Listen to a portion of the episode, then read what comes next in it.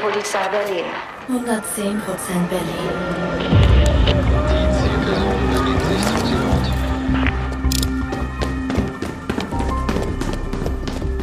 Hier spricht die Polizei. Öffnen Sie die Tür.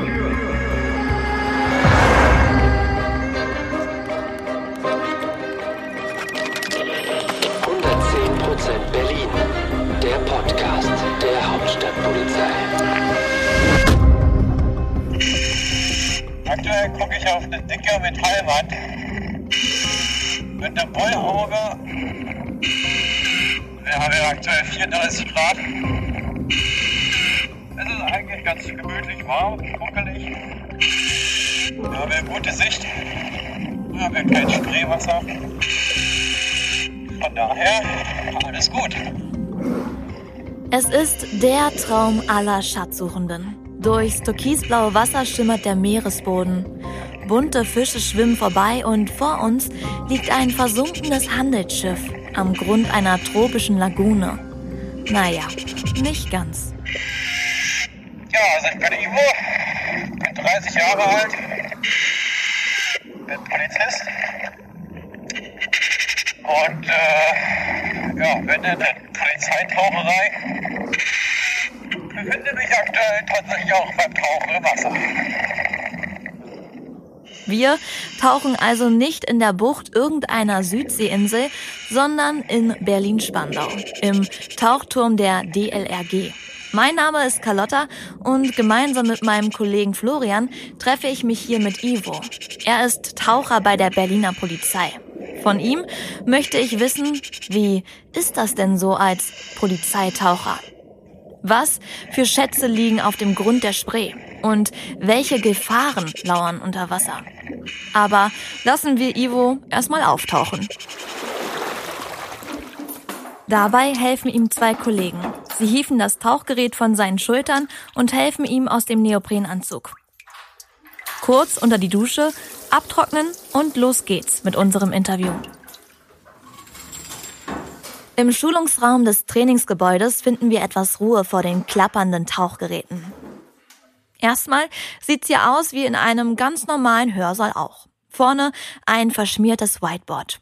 Ein Beamer hängt von der Decke und die Tische sind U-förmig ausgerichtet. Wie man das eben so kennt. Aber eine Sache macht den Raum dann doch besonders. Während wir uns unterhalten, können wir die Kolleginnen beim Tauchen beobachten. Denn der Wassertank, in dem Ivo eben auch noch tauchte, ist so tief, dass er mehrere Stockwerke durchläuft. Eben auch unseren tiefer gelegten Schulungsraum. Durch ein kleines Bullauge sehen wir Schwimmbewegungen und Handzeichen der Tauchenden. Normalerweise findet hier im Schulungsraum der theoretische Teil der Ausbildung statt. Ivo erzählt mir einleitend etwas mehr zur Anlage und wie er zu seiner außergewöhnlichen Einsatzeinheit gekommen ist. Äh, wir sind hier in Spandau bei der DLRG im Tauchturm. Ähm, ist ein ganz spezieller Ort, weil es der einzige Tauchturm ist in ganz Europa, äh, der so, wie er in seiner Art hier steht, existiert. Ne? Also wir haben hier ähm, eine Druckkammer, die bestimmt eine Tiefe simuliert und dann haben wir noch zusätzlich eine 8 Meter tiefe Wassersäule, ähm, wo wir dann runtertauchen können und somit unser Tieftauchtraining simulieren können. Und dadurch ist ja, also es ist einzigartig in Europa so, so wie er hier steht. Also wenn wir jetzt von der Polizeitaucherei sprechen, haben wir äh, ganz verschiedene Tauchergruppen hier. Aktuell zum Beispiel heute haben wir die Bundespolizei und äh, Brandenburg hier. Vor allem im Winter haben wir diese Tauchturmtermine.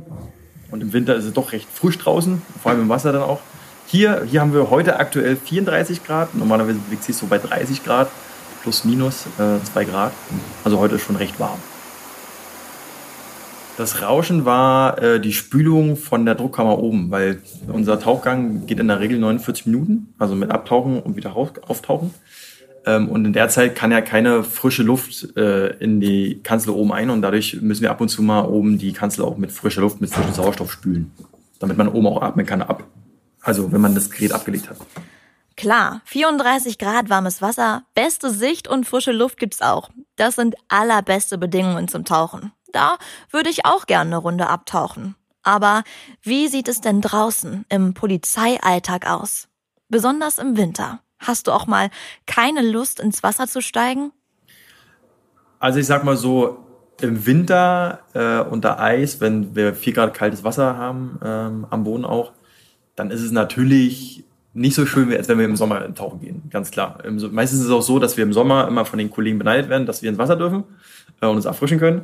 Äh, und im Winter ist es aber genau andersrum. Dann äh, will keiner von den Kollegen in den Anzug und mit uns tauschen. Von daher gibt es mal so und mal solche Momente. Also natürlich sind wir, weil wir Angehörige der Tauchergruppe sind, ähm, hauptsächlich zum Tauchen, aber wir sind dadurch, dass wir Teil der technischen Einsatzeinheit sind, ähm, auch in anderen Gruppen mit ausgebildet, damit wir die auch unterstützen können, weil wir haben ja jetzt logischerweise nicht jeden Tag, wo wir es tauchen können. Und ähm, da sind die verschiedenen Kollegen bei uns, also sind aktuell 13 Leute bei uns in der Tauchergruppe. Und ähm, die verschiedenen Kollegen sind auch in verschiedenen Bereichen ausgebildet. Ja, be- beispielsweise haben wir noch Kollegen, die sind auf dem Wasserwerfer ausgebildet, weil das auch ein Teil von der TEE ist, Technische Einsatzeinheit. Ähm, genauso wie das Klettern, ähm, Metallsuggerät. Wir haben ganz, ganz ein großes Portfolio an technischen Geräten und technischen Fahrzeugen. Und dementsprechend haben wir, wenn wir Einsätze haben, müssen wir die auch mit bedienen. Ja, wir können jetzt nicht- sagen, wir tauchen jetzt nur. Ja. Das heißt, wir haben beispielsweise mal montags gehen wir tauchen, weil wir einen Taucheinsatz haben. Dienstag machen wir Tauchfortbildung, weil das auch dazu gehört. Mittwoch ähm, sitzt ein Kollege von uns auf dem Wasserwerfer, weil da eine Demonstration stattfindet beispielsweise ähm, und so weiter. Also wir haben ganz verschiedene Bereiche. Deswegen ist unser Beruf, trotz dessen, dass wir Taucher sind, sehr vielfältig. Okay. TaucherInnen sind also nicht nur TaucherInnen. Du musst auch viele andere Aufgaben in deiner Einsatzeinheit übernehmen. Verkehrsüberwachung, Begleitung von Demonstrationen und etliches mehr. War dir das vorher schon so bewusst oder wolltest du immer nur tauchen und hast dein Hobby zum Beruf gemacht? Äh, bei mir war es so, ich habe damals bei der Polizei ähm, das Studium absolviert für den gehobenen Dienst. Und dann hat man in dieser Zeit verschiedene Praktikas, äh, beispielsweise bei der Kriminalpolizei oder auch bei der Schutzpolizei auf dem Revier. Und danach ist es dann so, dass man im Regelfall auf die Reviere verteilt wird oder auf Hundertschaften, auf Einsatzhundertschaften. Aber natürlich gibt es auch die ganzen Spezialgebiete, wie das Beispiel das Tauchen, das SEK, das MEK und so weiter. Und dann fand ich das ganz spannend, sich zu spezialisieren ähm, und was zu machen, vielleicht was nicht ganz so alltäglich ist bei uns äh, bei der Polizei. Ähm, und habe mir das mit angeguckt und angeschaut und fand das ganz interessant, vor allem auch die Taucherei. Ich komme aus einer Familie, wo ähm, also meine Eltern auch viel getaucht sind, ähm, war aber nie selber Taucher, konnte mir das immer nur angucken ähm, und fand es dann irgendwie doch ganz spannend, vielleicht das selber mal zu machen. Ähm, und jetzt war dann auch die Möglichkeit da, das vielleicht beruflich zu machen. Und dann habe ich gesagt, gut, probierst es, bewirbst du dich mal und mal gucken, was passiert. Und wie wir sehen, ähm, hat es geklappt. Ja, ich bin dann genommen worden, man muss sich bewerben, ähm, muss ein bestimmtes Verfahren durchlaufen. Hab dann, also wie gesagt, 2016 meine Tauchausbildung bei der Polizei absolviert. Ähm, hab dann ein Jahr noch privat gar nicht getaucht und habe dann langsam angefangen. Ähm, mein erster privater Tauchgang war auf Sizilien. Äh, der war schon ganz spannend, weil man große Sichtweiten hat, äh, warmes Wasser, hier und da mal Fische. Ähm, aber Highlights kamen dann erst später wie Borneo, auf Borneo tauchen. Ähm, ist eine ganz andere Welt. Ist, äh, man kann 30, 40 Meter weit gucken, man hat eine Wassertemperatur von 30 Grad, äh, wahnsinnig viele Fische, Schildkröten, Haie, also was man alles so vom, vom dienstlichen Tauchen überhaupt gar nicht kennt. Weil wir haben hier, in Berlin, vor allem auch in Berlin, ähm, sehr schlechte Sichten äh, Wasser, vor allem wenn wir jetzt die letzten zwei Jahre ähm, wenig Regen haben, also die Schleusen tendenziell öfters zu. Äh, dadurch hat man relativ wenig Wasseraustausch und dadurch sind die Sichtweiten dann ziemlich schlecht. Also wenn man die Hand ausstrecken kann und man sieht die Hand noch, dann kann man schon von fast guter Sicht bei uns sprechen. Ganz oft ist es so, dass wir, wenn wir in irgendwelchen Tümpeln ähm, tauchen, gar nichts sieht. Also wirklich gar nichts. Man, die, man kann auch die Augen zumachen, ändert nicht viel. Aber absolut ist es ein, trotzdem ein Traumberuf, ja. Ist, also ich will jetzt nicht reden, davon reden, jetzt Hobby zum Beruf gemacht, logischerweise, weil ich ja vorher nicht mein Hobby war. Ähm, aber es ist trotzdem ein wahnsinnig toller Job, ähm, auch mit den, mit den Kollegen zusammen. Wir sind in gewisser Art und Weise eine Familie. Ähm, der Zusammenhalt ist schon recht groß bei uns und ähm, ja, absolut. Du hast deinen Beruf zum Hobby gemacht. So rum geht's also auch. Als Ivo vorhin aus dem Wasser kam, ist ein Detail direkt aufgefallen. Seine schrumpeligen Finger. Da hake ich nochmal nach. Kommen Schrumpelfinger häufiger vor? Tatsächlich ja, weil wenn wir im Wasser sind, äh, geht das natürlich ratzfatz. Ähm, vor allem unsere Taucheinsätze sind ja nicht so ausgelegt, dass wir äh, fünf Minuten reinspringen und dann wieder rauskommen, sondern unsere Taucheinsätze sind ja in der Regel schon so, dass sie meistens mindestens mal eine Stunde gehen. Ähm, wir haben aber auch ganz oft Einsätze, die deutlich länger gehen, wenn wir in zwei, drei Stunden sind, im Wasser sind. Das heißt, wir haben auch einen Flaschenwechsel mittendrin, äh, weil mit einer Flasche kann man jetzt nicht so lange tauchen. Ähm, das heißt, wenn die leer ist nach anderthalb Stunden im Regelfall, ähm, dann macht man einen Flaschenwechsel und muss dann entsprechend länger dann tauchen. Wenn wir jetzt zum Beispiel ein Fahrzeug suchen oder ein Motorrad, was im Wasser liegt, das findet man schneller und man kann man ja, auch schneller einfach finden, als wenn wir zum Beispiel äh, ein kleines Handy suchen aus einer gewissen Tat. Ja. Grundsätzlich suchen wir nach allem. Oberbegriff ist da Beweismittel. Ja, das heißt, alles, was man irgendwie zum Beispiel ähm, entwenden kann aus Diebstählen, aus Raub ähm, und dann im Wasser verschwinden lassen möchte, danach tauchen wir. Das fängt an, wie gesagt, bei Fahrzeugen, äh, geht über Fahrräder, Waffen im Allgemeinen, also Pistolen, Messer, äh, Handys, teilweise SIM-Karten, ähm, teilweise noch kleinere Dinge. Ähm, wenn wir ganz kleine Sachen suchen, dauert der Einsatz einfach länger, weil wir durch die schlechten Sichten einfach langsamer vorankommen. Und dadurch kann so ein Einsatz auch mal mehrere Stunden dauern. Und auch mehrere Tage. Wir tauchen im Regelfall so lange, bis wir sagen können, in diesem Suchgebiet liegt nichts. Natürlich kann man es nicht hundertprozentig ausschließen, weil wir haben auch ähm, manchmal Unterböden, die sehr schlammig sind. Da ist es natürlich schon schwierig, ein kleines äh, Handy zu finden. Aber wir versuchen schon so lange äh, zu tauchen, bis wir sagen können, hier ist mit großer Wahrscheinlichkeit äh, nichts zu finden. Wir haben ein Unterwasser-Metallsuchgerät tatsächlich. Ähm, funktioniert äh, logischerweise nicht übers Piepen, sondern über Vibration. Ist aber nur bedingt äh, erfolgreich, äh, weil wir im Wasser sehr oft metallische Gegenstände liegen haben. Kronkorken, kleine Stahlverstrebungen aus irgendwelchen Bauten, Baustellen. Äh, das heißt, wenn wir irgendwas Metallisches suchen, ist es natürlich ein Mittel, das wir nutzen können. Ähm, aber man muss sich so vorstellen, wenn man unten reingeht, man macht es an, das Ding ist am Dauerpiepen oder am Dauer vibrieren. Ähm, das heißt, man muss eh überall anfassen. Das heißt, man kommt damit eigentlich nicht, nicht schneller äh, zum, zum Ziel. Was auch dazu gehört, wir tauchen auch nach Leichen. Ähm, und wenn zum Beispiel die Kriminalpolizei, die uns im Regelfall anfordert, ähm, den Suchbereich nur darauf begrenzen kann, dass wir in einem See tauchen sollen, dann müssen wir irgendwie diesen See abtauchen. Je nachdem, wie groß der ist, desto entsprechend länger kann das dauern. Wir haben dann zwar noch andere Gerätschaften, die uns das ein bisschen erleichtern können, dass wir vielleicht für uns äh, das, das Suchgebiet eingrenzen können. Aber wenn wir, es, wenn wir es nicht eingrenzen können, dann müssen wir halt den See halt abtauchen. Ähm, muss ich so vorstellen, ein Kollege steht am Ufer und hat die Leine von uns in der Hand und ich bin als Taucher vor ihm im Wasser. Und ich muss als Taucher diese Leine straff halten. Ich sag mal, ich habe 15 Meter Leine zwischen dem Taucher und äh, dem Kollegen, der an Land steht und mache die, die, die Leine als Taucher straff und fange dann einen Halbkreis zum Ufer zu tauchen. Bin ich da angekommen, tauche ich quasi in die andere Richtung zurück, bis ich wieder am Ufer bin. Somit mache ich ja einen halben Kreis als, als Suche. Bin ich da angekommen, nimmt der Kollege äh, ein bisschen die Leine, also holt er sie ein, je nachdem, wie viel Sicht wir unter Wasser haben, zwischen 15 Zentimeter und einen Meter Leine, die er mir wegnimmt. Und somit rücke ich ja ein Stück an ihn wieder ran.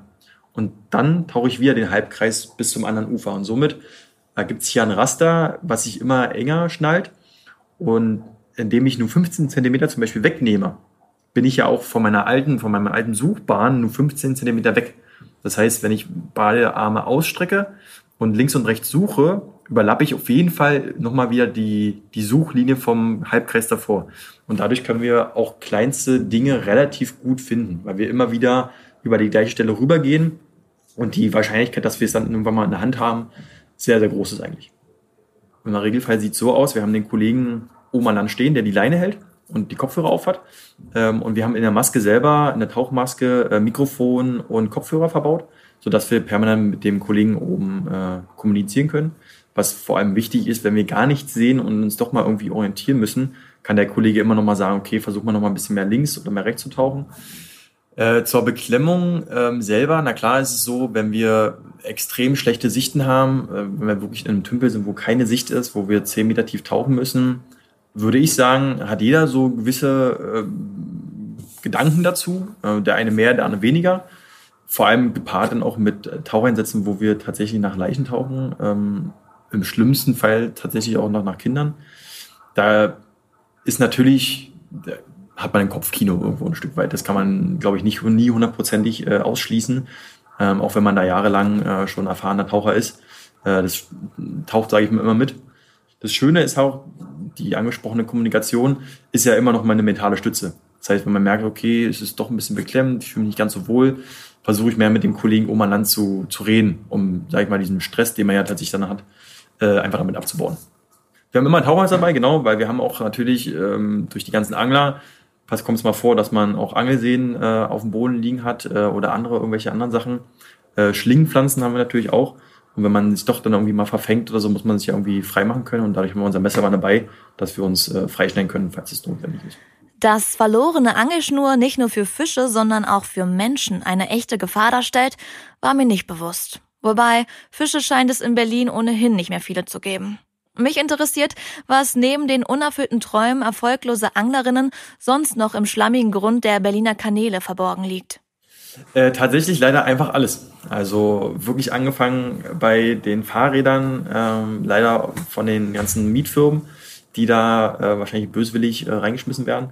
Ähm, wir haben wahnsinnig viele Kaffeebecher und die entsprechenden Deckel dazu.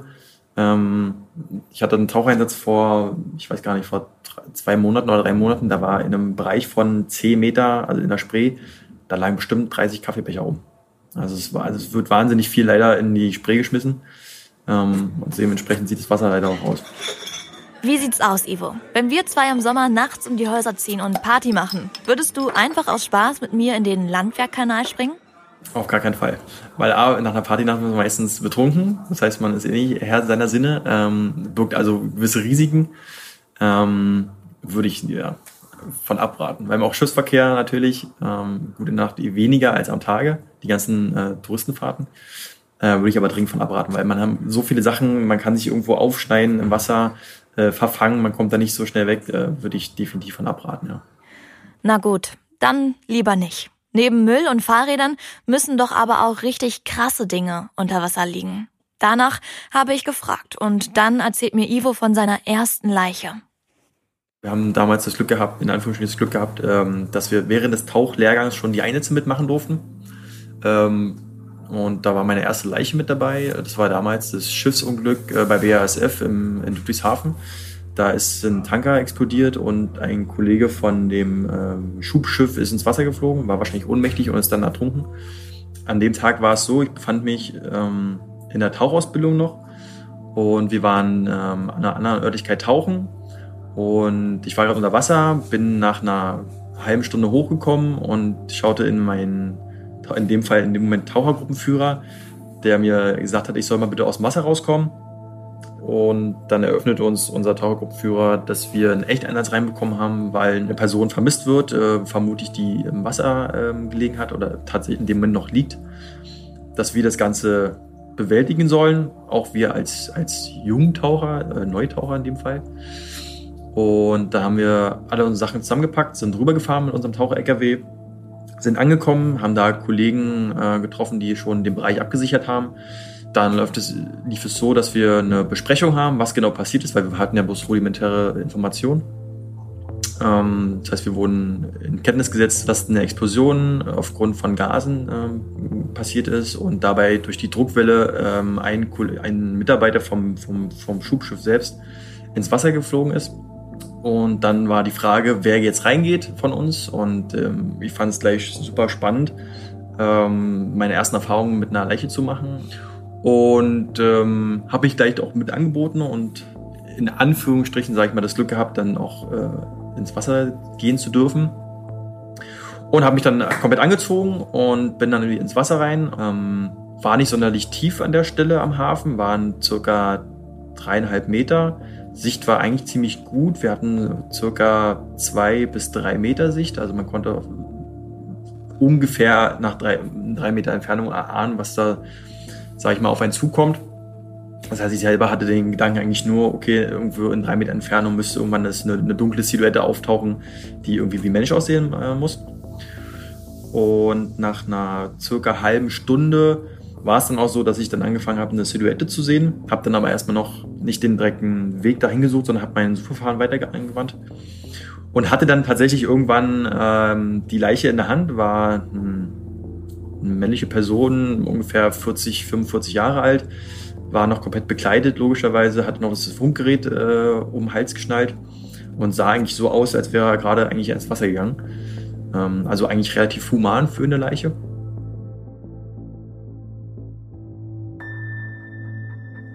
Und habe das dann nach oben gemeldet, dass ich die äh, Leiche gefunden habe. Ähm, und der Kollege oben hat mir gesagt, okay, ähm, hast du eine Möglichkeit, die Leiche in dem Fall zu beschreiben? Ähm, angefangen über, ist es männlich, äh, Alter, die Kleidung, die äh, da getragen wurde, war in dem Fall jetzt nicht extrem wichtig, war für uns aber eine Übung, ähm, damit wir in, in einem anderen Einsatz für die Beweissicherung einfach sagen können, okay, der hatte so, so eine Hose an, was kann auch mal passieren, dass vielleicht mal ein Schuh abgeht, während man die Leiche rausholt, dass man sagen kann, da war, da war auf jeden Fall ein Schuh, danach müssen wir nochmal tauchen. Ne?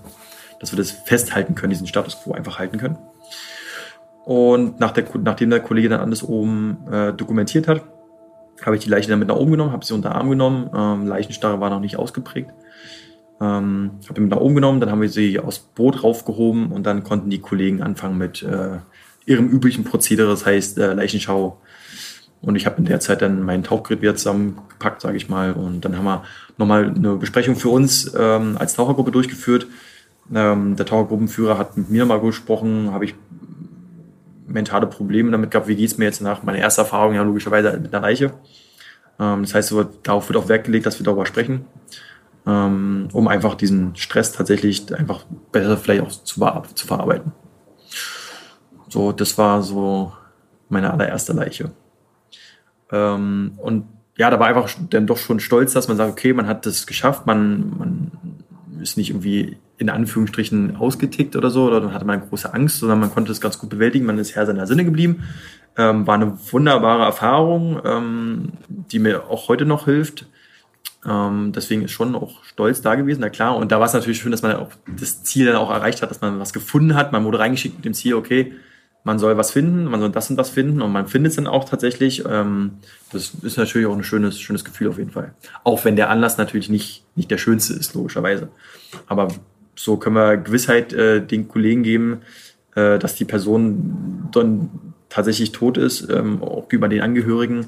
Ähm, hat er Familie, wen hinterlässt er? Hinterlässt er Kinder? Hinterlässt er eine Frau? Ähm, die Sachen sollte man sich nicht vorstellen. Ähm, man muss da schon ein Stück weit Abstand halten.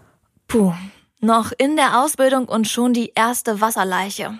Angehende PolizeitaucherInnen sollten auf jeden Fall starke Nerven haben. Eine gewisse Vorliebe für Wasser kann wohl auch nicht schaden. Was braucht es denn noch, um sich für diesen Beruf zu qualifizieren?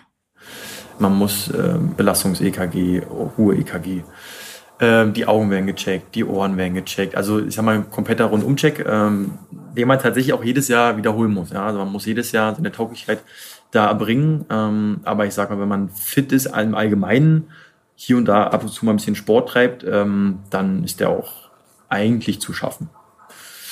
Und darüber hinaus haben wir noch bei uns hier in Berlin äh, einen Einstellungs- oder einen Eignungstest, äh, den man absolvieren muss. Ähm, das heißt, bei uns kann man nicht einfach so in der Taucherei eingestellt werden. Äh, man muss sich natürlich erstmal vorstellen, ähm, macht eventuell eine Hospitation bei uns oder ein Praktikum. Und wenn das alles passt, dann kann man den Eignungstest machen. Übungen dabei sind zum Beispiel 25 Meter Streckentauchen, ohne dass man reinspringt oder sich abstößt vom Beckenrand, ähm, ohne Flossen und ohne äh, Maske. Das heißt, die 25 Meter durchtauchen, dann kommt man hoch, dann hat man eine Minute Zeit durchzuatmen und muss diese 25 Meter wieder zurücktauchen. Diese Minute Zeit, die man hat, bekommt man aber nicht vorgeben, sondern man muss sie selber einschätzen können. Das heißt, bin ich zu lange oben und versuche zu lange zu atmen, um Luft zu holen, sag ich mal, ähm, dann hat man diesen Test nicht bestanden. Das heißt, man muss gucken, okay, vielleicht nicht eine ganze Minute, man muss vielleicht mitzählen ähm, und in der Zeit sich wieder regenerieren, um dann die nächsten 25 Meter wieder zu, zu schaffen. Dann sollte man äh, 40 Sekunden die Luft anhalten können. Ähm, das ist definitiv zu schaffen. Das schaff, schaffen viele. Äh, man muss sich da aber bewusst sein, dass es der erste Baustein ist, weil in der Ausbildung äh, sind die 40 Sekunden irgendwann nicht mehr ausreichend. Da, da versucht man schon, äh, an die zwei Minuten heranzukommen. Ja. Und dann haben wir noch andere Übungen, ähm, beispielsweise einen Parcours unter Wasser abtauchen, ohne dass man ähm, eine Brille auf hat. Gewichte müssen wir aus dem Wasser hochholen. Und wenn man das alles hat, dann bekommt man das okay, dann hat man das ärztliche okay und dann kann man bei uns Taucher werden. Und die Tauchausbildung selber gibt es unterschiedliche Verfahrensweisen. Einmal bei der Landespolizei selber, also das heißt bei uns, ähm, ist im Regelfall ein acht, neun Wochen Lehrgang. Andere Verfahrensweise wäre bei der Bundespolizei in Lübeck, die bieten auch einen Tauchlehrgang an und danach ist man dann ausgebildet. Ist ähnlich wie mit, mit dem Autofahren, man hat den Führerschein, man darf tauchen, ähm, muss aber noch seine Erfahrung sammeln. Muss ich Ahnung haben vom Tauchen, bevor ich mich bei euch bewerbe? Ähm, nein, auch, muss man nicht. Also man muss auch überhaupt keine ähm, Erfahrung mitbringen, was das Tauchen bei uns angeht. Man kann völlig unbedeckt zu uns kommen, ähm, man lernt bei uns alles. Manchmal ist es sogar besser, dass jemand keine Ahnung vorher hatte, damit nicht sich gewisse Sachen eingeschliffen haben äh, weil die Sporttaucherei doch tatsächlich einfach noch ein Stück anders ist als bei uns.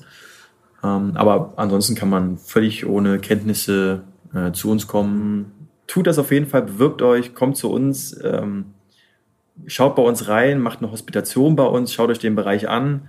Wir sind für alle Fragen offen. Wir teilen gern so unsere Erfahrungen, die wir gemacht haben im Tauchbereich. Wir sind alles nette Kollegen, wir sind offen. Ähm, bewirbt euch, wie gesagt, und probiert es einfach. Ein schöner Abschluss. Damit ist es dann aber auch genug Theorie für uns. Wir wollen Unterwasser-Action. Ivo steigt nochmal ins Wasser. Rein in den kurzen Neoprenanzug, den die TaucherInnen einfach Shorty nennen. Tauchgerät aufsatteln und verkabeln. Los geht's, zurück ins Wasser. Unter Wasser, in seinem Element, kommt Ivo dann nochmal ins Schwärmen. Naja, in erster Linie ist es halt kein, kein Bürojob, ne? Wir sind jeden Tag draußen, sitzen nicht am Büro, nicht am Computer. Haben immer irgendwas Praktisches zu tun, natürlich in erster Linie das Tauchen. Aber wie ich schon mal gesagt hatte, wir haben ja auch noch verschiedene andere Dinge, die wir bewältigen äh, zum Beispiel das Klettern. Und wir sind halt oft draußen, viele unterwegs und ja, das macht halt abwechslungsreich, den Beruf. Und damit endet unser Besuch bei den TaucherInnen der Hauptstadtpolizei im Tauchturm Berlin-Spandau. Wenn dir diese Podcast-Folge gefallen hat, dann lass uns gern eine Bewertung in deiner Podcast-App da. Wir freuen uns über Kritik und Feedback. Weitere Infos zur Polizei Berlin findest du in den Show Notes. 110% Berlin, der Podcast der Hauptstadtpolizei, ist eine Produktion von Schönlein Media in Kooperation mit der Polizei Berlin. Produktion Florian Kasten für Schönlein Media.